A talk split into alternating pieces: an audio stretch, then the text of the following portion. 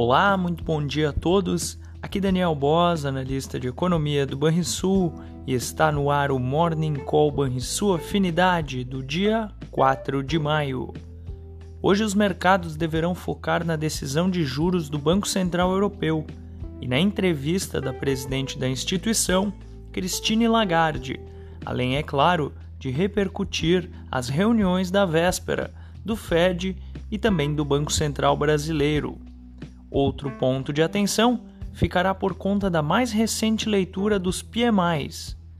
No exterior, os índices futuros em Nova York ensaiaram uma recuperação mais cedo, mas sucumbem às quedas do mercado europeu antes do resultado do encontro da autoridade monetária por lá. O tombo persistente das ações de bancos regionais americanos realimenta a tensão com o setor. Ontem, o Fed decidiu elevar a sua taxa básica de juros para o intervalo de 5% a 5,25% ao ano e manteve portas abertas para possíveis elevações adicionais.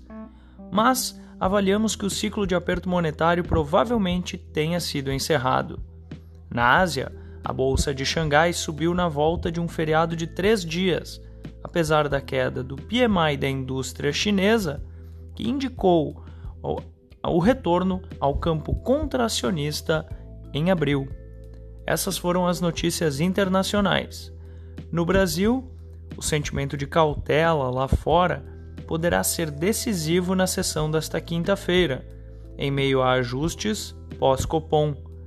O Ibovespa poderá oscilar em meio à divulgação de balanços corporativos enquanto uma ligeira queda do dólar ante moedas rivais e emergentes poderá apoiar algum alívio para o real.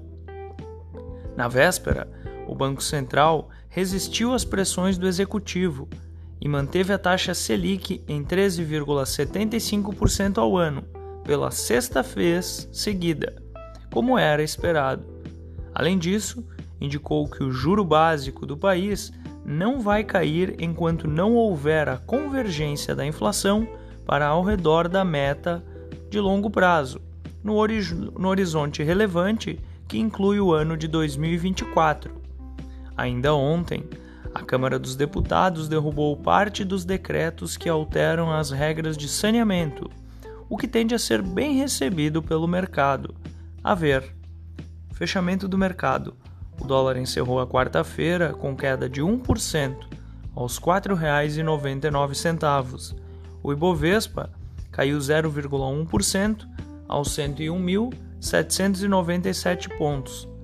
Já o S&P 500 recuou 0,7% aos 4.091 pontos. O DI futuro para janeiro de 2024 caiu 1 ponto base a 13,24% e o DI futuro para janeiro de 2028 recuou 14 pontos base, a 11,78%. Você ouviu o Morning Call e sua afinidade com os destaques do dia. Acompanhe de segunda a sexta-feira o nosso overview.